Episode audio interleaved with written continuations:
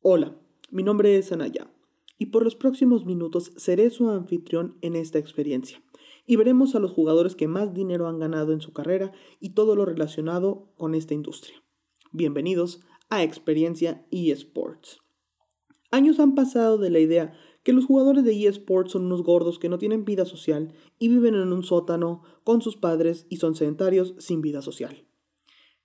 Esto especialmente va para el señor Colin Cowherd. Para los que no lo conozcan, les explico de una manera rápida. El presentador del programa The Herd, transmitido por Fox Sports, tuvo en 2015 una serie de comentarios dichos desde la ignorancia, donde criticaba al profesionalismo que los eSports han tenido en los últimos años. Si algo le admiro al señor, es que es un hombre de palabra. Trabajó para ESPN y había advertido en alguna emisión que dejaría de trabajar en esa empresa si alguna vez comenzaban a transmitir algún deporte electrónico. Lo hizo incluso.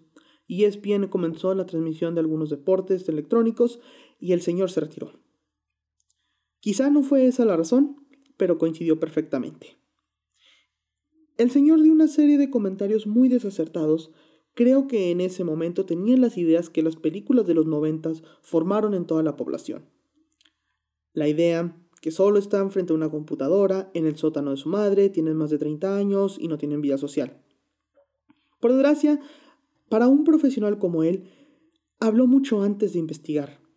Si lo hubiera hecho, sabría que realmente todos ellos deben de tener una preparación física y mental, que ellos tienen una serie de reuniones como equipo para poder confirmar la mejor estrategia o buscar lo que sea mejor para el equipo. Pero bueno, yo solamente quería que supieran la historia de esta, de esta persona realmente, para que supamos una frase muy interesante. Busquen antes de hablar. Las cosas más rescatables de esta historia fueron dos, fueron dos cosas. La primera es cómo el actual jugador de los Celtics de Boston, Gordon Hayward, defendió a los atletas de los deportes electrónicos. Le demostró que incluso estaba confundiendo juegos en su transmisión confundió un clip del juego Guilty Gear XRD con League of Legends. Entonces, de hecho, ese video, si ustedes lo tienen alguna oportunidad, o la oportunidad, perdón, de algún día ver ese, esa entrevista, es impresionante cómo Colin Howard rompe los mitos que llevan poco a poco este señor. Otra cosa rescatable fue cómo unos días después se hizo el Extreme Masters en San José, donde el señor Mark Cuban fue entrevistada por Joy Taylor, co-conductora del programa The Herd, del señor Cowherd. Y hablando de ese tema, el señor Cuban se refiere a algo muy impresionante al final del video y dice, este es un deporte real y la gente se va a dar cuenta de esto. Mientras en el fondo se ve al gran Mitios de Cloud9 planeando la estrategia para el siguiente juego. El, el, escándalo que esto dio realmente fue algo que, que cautó, cautivó mucho a la gente. Porque fueron una serie de videos, tres o cuatro videos, perdón, los que se, los que se dieron. Y fue muy interesante ver precisamente cómo la conductora Joy, la señorita Taylor, dice en todo momento, trata de hacer del abogado del diablo en esa entrevista y defender a los deportes electrónicos y da sus puntos muy interesantes. y, no solamente con la entrevista de, del señor este, Gordon, sino también con todo lo que fue. En una parte del video, en alguno de los videos, este, creo que el video se llama Colin Cowher llama a los atletas de deportes electrónicos comedores de mocos, algo así. La verdad no me acuerdo del nombre de la entrevista, pero en esa entrevista al final le pregunta la señorita Taylor, le dice, ¿cuál fue el último juego que jugaste? No recuerdo el nombre que dijo, pero dijo, lo jugué en 1984, recién salido de la preparatoria. Le dijo ella, entonces nunca has jugado un juego verdaderamente interesante. Claro, como siempre, los links van a estar en el show notes que les dejo. Ahí van a estar los links para esta entrevista y todas las que ha habido. Pero sí creo que eso fue un resbaladón horrible para un profesional como lo es el señor Cowher. Y la verdad actualmente es que estos atletas se han convertido en máquinas de hacer dinero. Aquí les pido a todos su colaboración para que entiendan que los salarios de los que voy a hablar no son tan altos como los que tienen jugadores de cualquier deporte tradicional. Aún faltan muchos años para alcanzar el contrato de Bryce Harper con los Phillies de Filadelfia por 330 millones de dólares, ni el sueldo de Cristiano Ronaldo, que cobra 31 millones de euros anualmente. En este caso hablamos de deportes que han estado presentes por generaciones. Hablamos de que jeques árabes tienen acciones en algunos de estos equipos. Por citar solamente un ejemplo, tenemos a Mansur bin Zayed Al Nahyan, quien es el dueño del New York City de la MLS, el Montevideo City de Uruguay y el Manchester City de Inglaterra. Entonces estamos hablando de que no podemos aún hablar sobre el enorme valor que tiene un equipo de deportes electrónicos cuando en los deportes tradicionales se han estado jugando por los últimos 80, 100 años o más. Claro que ha habido, ha habido más gente que ha invertido en estos deportes porque llevan más tiempo y jeques árabes que ofrecen su dinero a equipos como el Barcelona, al Real Madrid, al no sé, o en Francia, los equipos que tengan que darle, pues claro que es un dinero que no podemos competir aún en este lado de la industria. Pero ahorita vamos a llegar a ese punto. Por mucho el juego o el deporte que mayor flujo de dinero mueve es Dota 2 de la compañía Valve, y no es para sorprendernos, pues su premio para el equipo campeón del mundo en 2020 tenía planeado un fondo de aproximadamente 36 millones de dólares a repartir entre todos los equipos ganadores. Eh, si asumimos que el porcentaje para el primer lugar fuera igual al del 2019, que fue de 45.5%, entonces al equipo ganador le tocarían 18 millones 200 mil dólares. Asumiendo que la organización ganadora se llevara el 30% de este premio, aún tendrían para repartir 12.740.000 dólares. Entre los siete miembros del equipo, más o menos, aproximadamente le tocaría a cada uno 1.820.000 dólares. Todas las cifras que voy a decir a partir de aquí, todo es en dólares. Entonces, solamente como para algo más sencillo. Y quiero especificar que todo el dinero del que voy a hablar a partir de ahora es por ganar torneos y no incluyen sueldos. Los sueldos que voy a decir hasta más adelante solamente es por haber ganado torneos. Entonces, quiero que quede eso muy en claro. Podemos decir que hasta ahorita el jugador con más dinero de los eSports es el jugador australiano Ana, o por su nombre real, Anatam Pam. Tiene 6 millones de dólares acumulados gracias al juego Dota 2, con una edad de 21 años aunque según el escritor Alberto González de Vandal eSports, dice que este australiano puede tener un total de 9 millones entre todos sus torneos y sueldos. No es de sorpresa que este jugador encabece la lista de los mejores pagados de los eSports. Al final de todo ganó The International en 2019, llevándose un botín de 3.150.000 dólares, y The International 2018 con 2.250.000. Y una curiosidad también es que los otros nueve mejor pagados de este deporte no bajan de un total de 3 millones de dólares. El segundo mejor pagado es el juego Counter-Strike Go, uno de los pioneros y además un juego con bastante tradición, siendo su mayor exponente el jugador danés Andreas Sips 9X Hogslet, ganador de tres majors consecutivos, lo que le da un total de 1.770.000 a lo largo de todos sus torneos, además de ser el mejor del mundo en situaciones determinantes según eSports Movistar. Dejemos, voy a dejar a un lado a uno de los pioneros realmente que de estos deportes electrónicos y que hasta hace poco se acabó la liga en Corea, y me refiero al juego StarCraft 2. Para pasar a uno de los que mayor crecimiento está teniendo al día de hoy, y es Fortnite.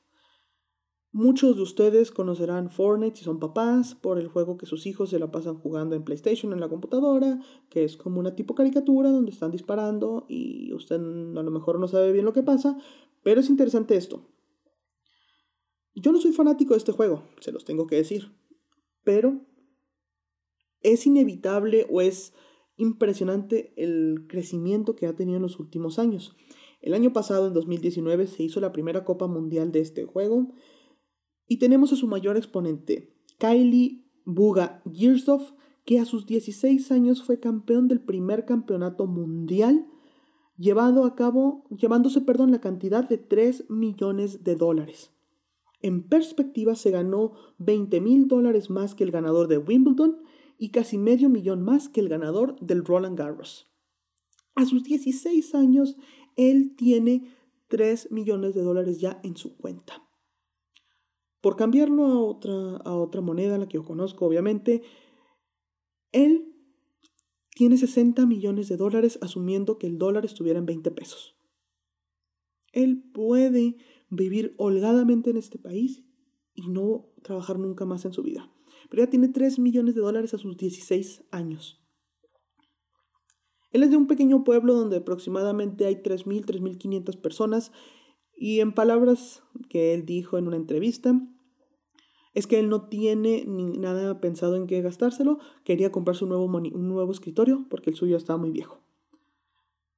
En segundo lugar de este torneo fue con 24 años eh, Harrison Salm Shank, se llevó la cantidad de 1.8 millones de dólares, que ya es un veterano para ese tiempo. Aunque para mí el que se llevó la noche fue Thiago King Lap, de origen argentino, y con 13 años quedó en quinto lugar de la competencia embolsándose 950 mil dólares. Aunque el gobierno argentino le quitó la cantidad de 285 mil por pago de impuestos, que es del 30% en, esa, en ese país. Entonces, ni los eSports están lejos de pagar impuestos a nivel mundial. En el mismo artículo que tengo citado aquí, viene unas frases de un abogado que dice que incluso el sueldo, o perdón, la cantidad de impuestos que le quitaron es demasiado alto para lo que era, que no debería haber sido tanto y que ahí se le, se le durmió a los papás porque fue una mala eh, declaración fiscal, o perdón, más bien un mal juicio fiscal donde tuvo que haber pagado muchísimo menos de, los, de, de ese 30%. Entonces, yo quiero hablar un poquito de Tiago, porque la verdad ahorita con sus 14 años ya es parte de una escuadra profesional, ya es parte de una, y si a sus 13 años logró ser el, el quinto lugar a nivel mundial, no sé qué vaya a ser de él cuando llegue a la altura de Buga, que a sus 16 años ganó, o, o qué vaya a ser a sus 18, a sus, 20, a sus 20 o a sus 24 años, como en el caso de Harrison. No sé qué máquina se llegue a convertir, pero como él dijo, y, creo que es algo muy interesante como lo dice, quiero que volteen a ver a Sudamérica en los eSports. Coincido con él. Yo no solo quiero que vean a todos, a solamente Sudamérica, yo quiero que vean a todo Latinoamérica. Que vean que todo Latinoamérica somos una potencia que podemos ser explotada poco a poco. En el cuarto puesto, cambiando un poquito de tema, tenemos al MOBA LOL, donde su mayor exponente es Lee Sang-hyuk Faker, jugador de SKT Telecom One, ganador de los Worlds del 2013, 2015 y 2016. Su fortuna se amasa en 1.250.000 dólares. Lo interesante de la lista de los 10 mejores pagados de League of Legends es que 8 son coreanos y 2 son chinos. Otro detalle es que los puestos 2 al 5 son ex compañeros de Faker. Algunos ganaron solo un torneo, ah, perdón, un campeonato mundial, otros ganaron dos Solamente Bae Song-woong Benji es el único que ganó las tres copas mundiales con Faker. Eh, repito, estos sueldos que acabo de decir son solamente eh, por haber ganado torneos y no incluyen los sueldos que estos jugadores tienen al día de hoy con sus respectivas escuadras. Y aquí quiero hablar de algo que por desgracia sigue pasando y es la brecha salarial entre hombres y mujeres aquí también es muy marcada. En primer lugar, no existe una clasificación de juego por juego. ¿A qué me refiero con esto? Cuando estuve buscando los, los jugadores de eSports con más dinero, hombres, claro, eh, me salía una clasificación. Los 10 mejores pagados de StarCraft, los 10 mejores pagados de League of Legends, los 10 mejores pagados de Counter-Strike Go, etc. Cuando busqué las mejores atletas, eh, perdón, las atletas mejor pagadas del mundo, no me salió una clasificación exclusiva, me salían de todos los juegos. Y bueno, es algo que ahorita quiero eh, hablar también con ustedes. En primer lugar tenemos a Sasha Scarlett Hostin del juego StarCraft 2 con una cantidad de 322 mil dólares. En segundo lugar y muy por debajo tenemos a Catherine Mystic Gunn con 122 mil dólares. Lo que nos muestra cómo falta mejorar las condiciones laborales. Porque sí, esto es un deporte o un trabajo. Perdón, es un deporte y como deporte es un trabajo para la gente a nivel mundial así como para los atletas del béisbol, de los Astros de Houston o para los jugadores del Real Madrid, el jugar fútbol, el jugar béisbol, eso, eso es un deporte, pero ya se convierte en su trabajo. Lo mismo pasa con esta gente, donde si se fijan, ellos ya tienen una responsabilidad, ya tienen todo lo que es relacionado con un trabajo. Para eso, falta promover la liga femenil de la misma forma que se tiene la, la varonil. Pero para eso se necesita que más mujeres pierdan el miedo de entrar a esta industria, que más mujeres entren en la escena competitiva e incluso hacer equipos mixtos.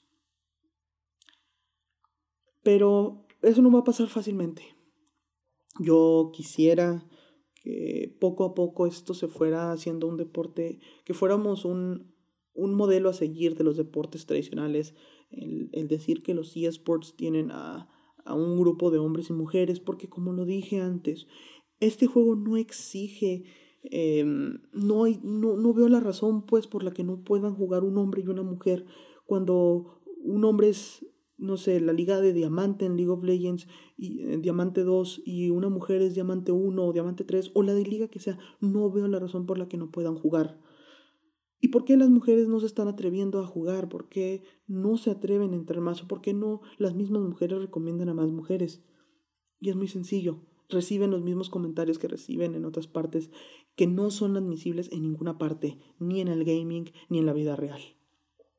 Un ejemplo de ello para mí son las streamers de Twitch. Las streamers de Twitch, ah, con sus honrosas excepciones, claro, Todas son mujeres que quieren jugar y que tienen el mismo derecho de hacerlo. Esto con lo que les quiero decir es que a ustedes no les importa cómo lo cómo salgan a cámara o cómo hablen en la cámara o cómo se muevan o lo que hagan. Ellas se dedican a eso porque les gusta el gaming también. Esos comentarios, repito, no deben de caber no solo en los eSports, sino en todo el gaming. Este tipo de comentarios puede llegar a afectar tanto a una persona que pueda llegar a quitarse la vida. Como los comentarios que en su momento recibió Remilia, que repito, era mujer. Y que en paz descanse, claro. Así que si van a hacer, así que si van a ver a estas mujeres, perdón, háganlo como lo harían con cualquier otro streamer. Solo siéntense, disfruten el juego, su forma de jugar y su forma de hablar con la gente. Pero bueno, otra cosa que comúnmente no tenemos en cuenta o no pensamos mucho es la base jurídica que debe tener. Al final de todo, repito, esto es un trabajo, así que todo tiene que estar registrado ante la ley. Voy a hablar solamente de la legislación estadounidense porque encontré un artículo muy interesante, propiedad de la firma de abogados Gordon Law Ltd, ubicada, ubicada en Chicago, Illinois. Y nos dice cinco cosas que debe tener cualquier contrato de deportes. El contrato debe estipular un salario mínimo, un bono de rendimiento y regalías por torneo. Es importante recalcar que así como los deportes tradicionales, los juegos los ganan los jugadores. No importa el marketing que se le meta a un equipo, el jugador es el que termina ganando. No importa que el equipo aparezca en todos los eh, anuncios de internet o en todos los espectaculares en la calle, tenga 25.000 entrevistas cuando no se les paga, no van a jugar bien y van a perder, no importa la inversión en marketing. En segundo lugar, tenemos las responsabilidades fuera del juego.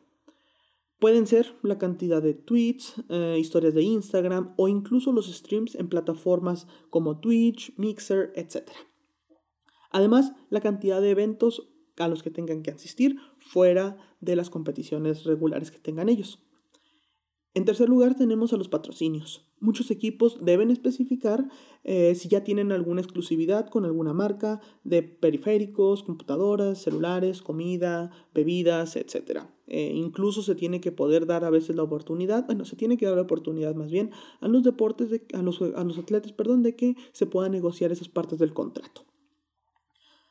Propiedad intelectual. Al final de todo, ellos son figuras públicas y pueden hacer uso de su imagen a su conveniencia por lo que pueden recibir regalías por entrevistas, documentales, eh, sus gamer tags y todo lo que esté presente. Entonces, eh, ellos reciben, ellos pueden recibir dinero si su nombre es utilizado para algún documental, para alguna parte. Claro, una parte se tiene que ir para la empresa. ese porcentaje, ese porcentaje es lo que se tiene que discutir para que no sea que le pagaron 10 mil dólares al jugador por aparecer en un documental y la compañía quiera quedarse con 8 mil. Como le pasó al gran Julio César Chávez. Pero bueno. Y el último punto que se tiene que tener en cuenta es el cambio de equipo y terminación de contrato. Al final de todo, lesiones o cualquier otro accidente puede dejar a un jugador fuera de la competición por una temporada o por su vida entera. Así como si el jugador recibe una oferta mayor o una mejor oferta, no se le debería tener una cuota por terminación anticipada de contrato, como le pasó a Mayumi en Brasil. Entonces, eh, si, si soy 100% honestos, yo tampoco sabía que existían estas bases jurídicas o nunca las había leído y es interesante cómo en Estados Unidos ya poco a poco ya hay, en, esta misma página al fondo dice, eh, si eres algún atleta profesional de eSports, llámanos, nosotros te asesoramos. Entonces ya es necesaria la presencia de un abogado. Pero bueno, hablando de contratos, hablaremos del jugador que tiene el mejor contrato. Ojo, aquí sí es el contrato, las anteriores, repito, era por ganar torneos.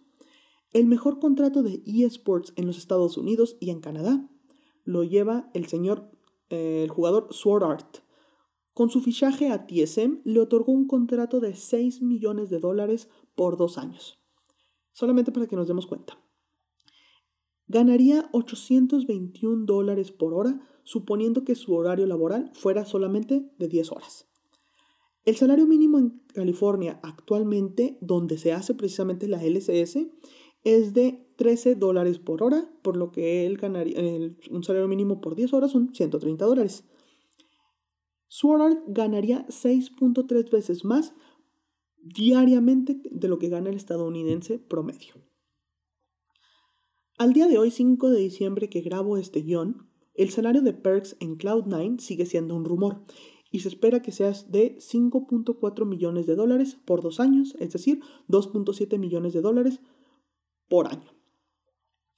Y dio la casualidad que hoy, este, hoy 5 de diciembre, Forbes dio la lista de los 10 equipos de eSports con mayor valor a nivel internacional.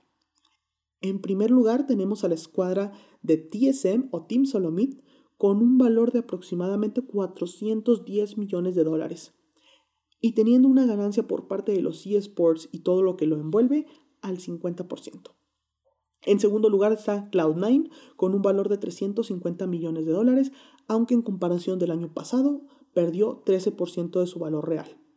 Mientras que TSM subió un 3% en comparación al año pasado. Y en décimo y en último lugar está Telecom One, la coreana, con un valor de 150 millones de dólares.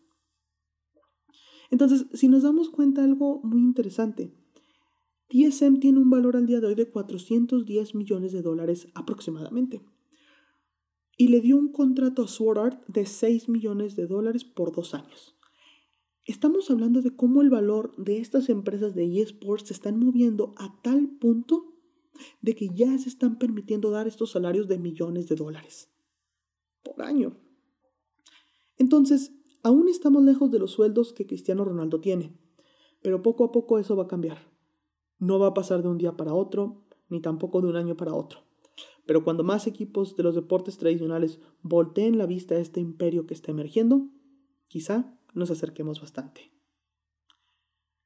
Recuerden seguirme en mis redes sociales, Twitter arroba experiencia ESP, Facebook experiencia eSports e Instagram experiencia eSports podcast. Cuídense mucho, usen su cubrebocas y nos vemos la próxima semana.